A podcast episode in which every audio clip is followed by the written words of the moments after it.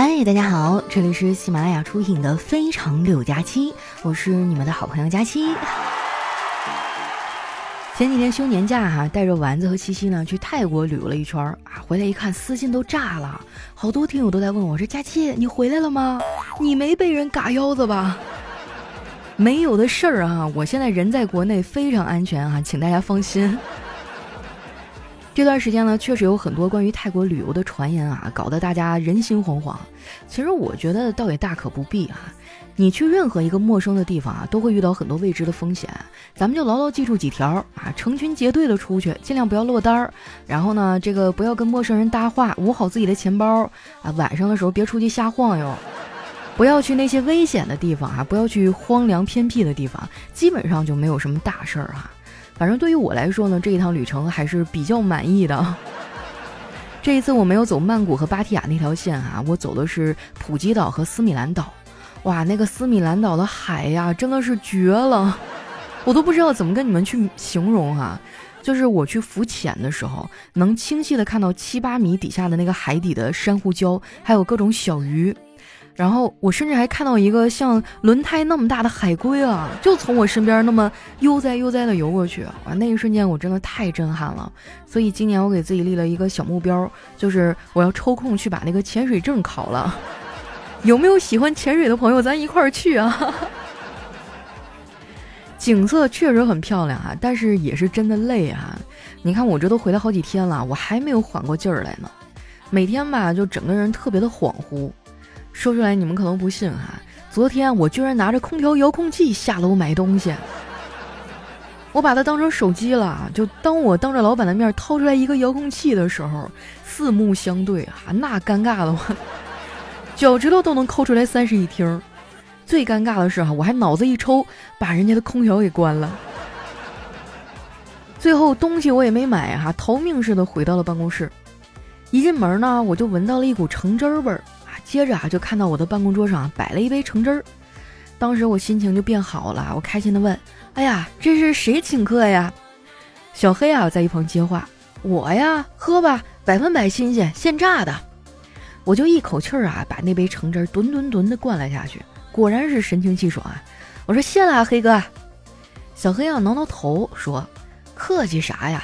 要谢啊，你得谢谢丸子，要不是他一屁股坐在我的橙子上啊。”把橙子压的都变了形，你也喝不上。听他说完啊，我当时整个人都不好了。丸子啊，看我脸色不太好看啊，就赶紧凑过来说：“佳琪姐，你中午吃饭了吗？我今天带饭了，味道不错，你要不要尝尝呀？”说完呢，就把自己的饭盒啊放到了我的面前。我看他挺热情的，就随口问：“今天炒的什么菜呀？”丸子说：“豆角炒肉。”我看了看他饭盒里的豆角，就纳闷的说：“肉呢？啊，在豆角里面啊！你就捡那些有虫窟窿眼的吃。”嚯，这可真是恶心他妈给恶心开门，恶心到家了呀！我觉得哈丸子就是故意的。你说这小丫头片子哈多损！看我马上就要急了，丸子也意识到自己的玩笑可能有点过了，赶紧说。叨叨说啊，附近新开了一家特别好吃的烤肉店，晚上下班了，我们去吃啊，我请客。我一听啊，立马就答应了，毕竟这种万年铁公鸡拔毛的机会啊也是不多。到了下班点啊，叨叨果然过来接我们了。上了车呢，丸子啊就一脸自豪地说：“佳琪姐，你知道吗？叨叨真的特别疼我，每次只要我在他车上，他总是小心翼翼的，不敢开太快。”没想到他这么在乎我。叨叨听了，冲丸子翻了个大白眼儿，说：“你在车上，我也不敢开太快呀，惯性太大，我怕刹不住车。”这也太扎心了呀！不得不说哈，叨叨这个人呢，还是挺有意思的。平时哈不声不响的，一开口呢就语出惊人呐。他跟丸子的性格呢，可以说是完全相反。他属于沉稳内敛的人。说到这个哈，我要插一嘴，我发现很多人啊，对于内向的人呢都有误解。其实内向者啊，就像是一个加载特别慢的网站，哎，他们可能是那种超级酷的网站啊，但是通常人们还没等网站加载完就离开了。而外向的人像什么呀？他们就像那个弹窗广告一样。你们别看我哈，平时在节目上叽叽喳喳的，哎，其实我私下里呢也是一个偏内向的人，所以有的时候啊，我挺烦社交的，因为社交啊就意味着要找话题啊，要聊天儿活跃气氛，真的太累了。而且啊，大家对内向的人要求太多了，为什么一定要叫内向的人多说话，而不是叫那些外向的人闭嘴呢？别人我不管哈，能不能先让丸子闭嘴？那天啊，就从我们点菜开始，他那张小嘴叭叭的就没停过。我想点一个烤韭菜啊，他就直接伸手拦住了我。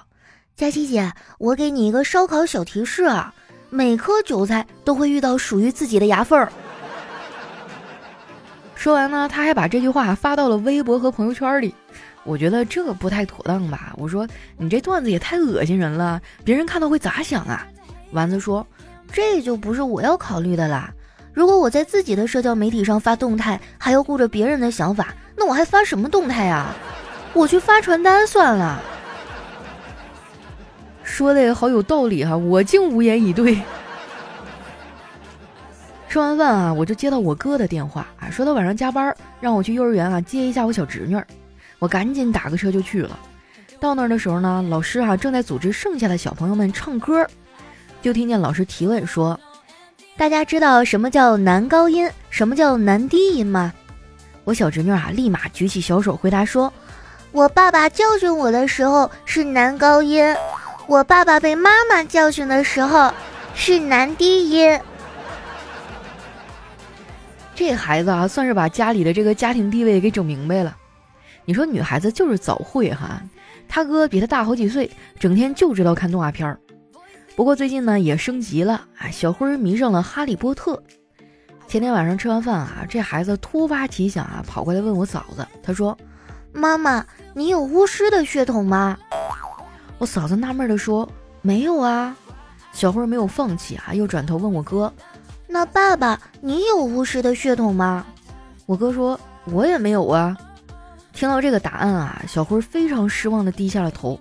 突然呢，他又抬起了头，直愣愣地看着我嫂子说：“那爸爸是我亲爸吗？”这还不是关键哈，关键是我嫂子居然卡壳了。我真的想一首《绿光》哈送给我亲爱的哥哥。当时那个气氛也是十分尴尬啊，我就赶紧拿出来小慧的数学练习册，安排他去做一套卷子。小慧啊，极不情愿地做了起来，刚做两题呢，他就停下了。好像是被一道数学题给难住了，就见他放下了笔呀，对着天空把题目读了一遍。我问他在干啥呀？他说：“我想让上天帮我看看这道题，毕竟人算不如天算。”没想到啊，他这小小年纪啊，就想着靠神秘力量来解决问题了。面对他的这波操作啊，我也不好说话呀，我怕我一急了就冒犯了神灵。不瞒你们说啊，有时候我还是挺迷信的。去景点旅游啊，我也都抽空去寺庙拜一拜。我一直都觉得啊，老天爷是很公平的。就拿我来说吧，虽然我是个穷逼啊，但是我看起来就很富态呀。说实话哈，我从小就觉得其实胖点挺好的，胖子挨打不疼啊。你们别看我是个女孩儿啊，但是小时候特别淘气，没少挨揍啊。那个时候呢，我就特别怕我爸。直到现在啊，我爸一抬手，我还会下意识的往后躲一下。不过呢，我爸现在年纪大了，需要我的时候也多了起来。昨天呢，他想用手机下一个视频，让我教他。教之前啊，他跟我说：“你耐心点教我啊，别忘了你小时候我多么耐心的教你用筷子。”我说：“爸，这不一样啊，我学不会的话，你会揍我呀。”我爸说：“一样的，你教不会我，我一样揍你。”没天理啊！你们说说，这是亲爹能干出来的事儿吗？不过呢，我爸也就是嘴上说说，他知道谁对他好。老头现在这个手机啊，还是我给他买的。他当时呢，在网上看上了一个手机，两千四百五十块钱。当时呢，我正好认识一个卖手机的小伙子啊，我就随口问了一嘴，结果他说啊，他那里卖两千二百五，还是正规手续哈，保证正品。于是第二天呢，我就开车去了他店里。当时看着那手机还不错哈，有正规发票，我心想啊，便宜二百也不少了，我就买了。结果从店里出来啊，我都不敢相信我的眼睛。我的车窗上啊华丽丽的贴了一张违章停车二百块钱的罚单。当时给我气的哈，脑瓜子嗡嗡的。我当时停在那儿呢，也是逼不得已。说出来你们可能不信啊，虽然我这驾照下来十来年了，但是啊，我一直都不怎么会停车。不过呢，这也不能赖我呀。学车的时候，我那教练嘴太碎了，给我的自信心啊带来了很大的打击。我记得有一次啊，练倒车入库的时候，前面有一辆车啊挡住了车库，我就把头探出来，对着那辆车喊：“哎，麻烦您把车挪一挪。”结果哈，我的教练在旁边冷冷地说：“以后你买车啊，就跟他们说不要喇叭，看能不能便宜点儿。”这可真是大熊猫叫外卖哈，损到家了呀你！我感觉那个教练啊，就好像是《大话西游》里的唐僧，每天啥事儿哈都得评论一番。有一次哈，我们几个学员聊到买房压力大的问题，他就插嘴说：“现在房子卖不动喽，你们知道为什么吗？”我说：“是因为年轻人真的醒悟了，还是因为没钱啊？”他笑了笑说：“你差一点儿就 get 到正确答案了，答案就是年轻人真的醒悟了，发现自己没钱。”我觉得教练说的不够全面啊！我们不仅没钱，还没有时间呢。当然了啊，搞成现在这样呢，也有我自己的原因。我就是太单纯了，上了资本家的当啊。说到这个哈，我想提醒大家一句：听老板说话呢，一定不要只听表面的意思啊！你可以再往深处想一想。比如哈，老板说这个岗位很锻炼人，这句话的隐藏意思就是这个岗位能累死人。别问我是怎么知道的啊，说出来都是泪啊。这段时间还好点儿啊，刚过完年那阵子，我加班都要加吐了。那段时间啊，我上班路上都不敢听喜欢的歌，我怕以后再听啊，我会有一种上坟的感觉。我跟办公室的小伙伴儿啊讨论过工作太累怎么办，丸子给我指了一条明路啊，那就是摸鱼。他说他现在的工作啊是由两部分构成的，一半呢是没办法。一半是想回家，领导也知道他爱摸鱼啊，所以偶尔呢也会提醒他。昨天啊，他就被叫到办公室里训话了。出来的时候，领导的气儿还没消呢。